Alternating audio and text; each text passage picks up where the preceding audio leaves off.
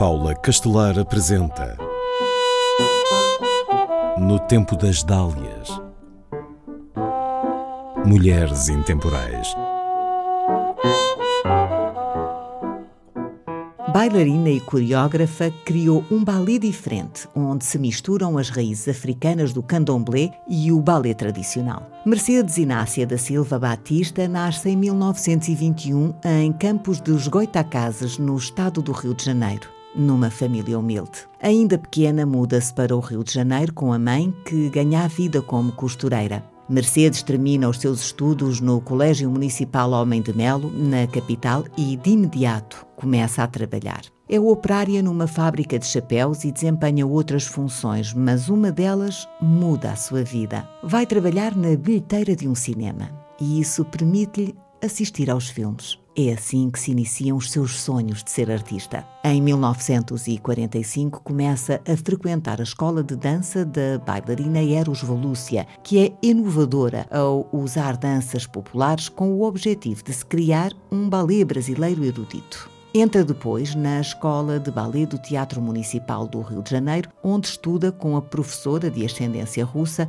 Maria Oleneva. Trabalha afincadamente e destaca-se. É aprovada num concurso em 1948, tornando-se a primeira negra a integrar o corpo de baile do Teatro Municipal do Rio de Janeiro. Isso permitiria que se tornasse reconhecida como bailarina, ainda que atuasse poucas vezes, segundo algumas vozes e a própria Mercedes, devido à cor da sua pele. Mais tarde, Mercedes Batista destacaria alguns nomes de coreógrafos que nessa fase não a tinham discriminado, mas acabaria por se afastar do Teatro Municipal do Rio por não se sentir reconhecida pelo seu trabalho passa a ser bailarina do Teatro Experimental do Negro, com que trabalhará em várias circunstâncias, também como coreógrafa. É então que conhece a norte-americana Catherine Dunham, uma importante figura da dança negra nos Estados Unidos, que esteve com o seu grupo no Brasil.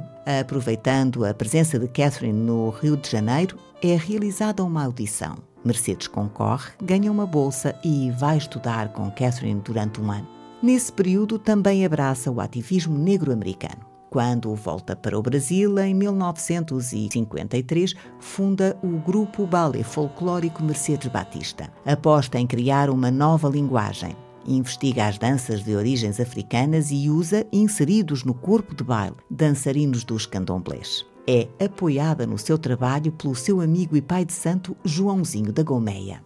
Também monta inúmeros espetáculos. Com o seu grupo faz várias digressões no Brasil, América do Sul e Europa. Apresenta o seu espetáculo Tropicalíssima em Lisboa em 1969. O carnaval brasileiro não fica de fora do seu interesse. Em 1963 é coreógrafa da Escola de Samba Académicos do Salgueiro, inserindo pormenores clássicos na dança. Na década de 70, dedica-se essencialmente a ensinar no Brasil e nos Estados Unidos. Com o ballet folclórico Mercedes Batista, voltou a criar espetáculos de grande sucesso nos anos 80. Na década seguinte, foi homenageada pelo município do Rio de Janeiro e por escolas de samba, que assim agradeceram a sua contribuição para o enriquecimento da dança e do carnaval carioca. Segundo alguns especialistas, o ballet folclórico Mercedes Batista contribuiu muito para a existência de uma dança moderna brasileira consolidada.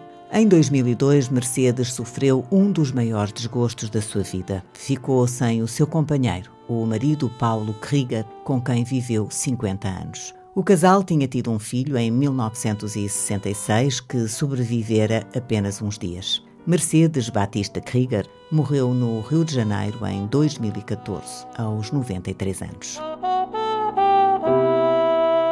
No tempo das Dálias, em parceria com o MIMA, Museu Internacional da Mulher.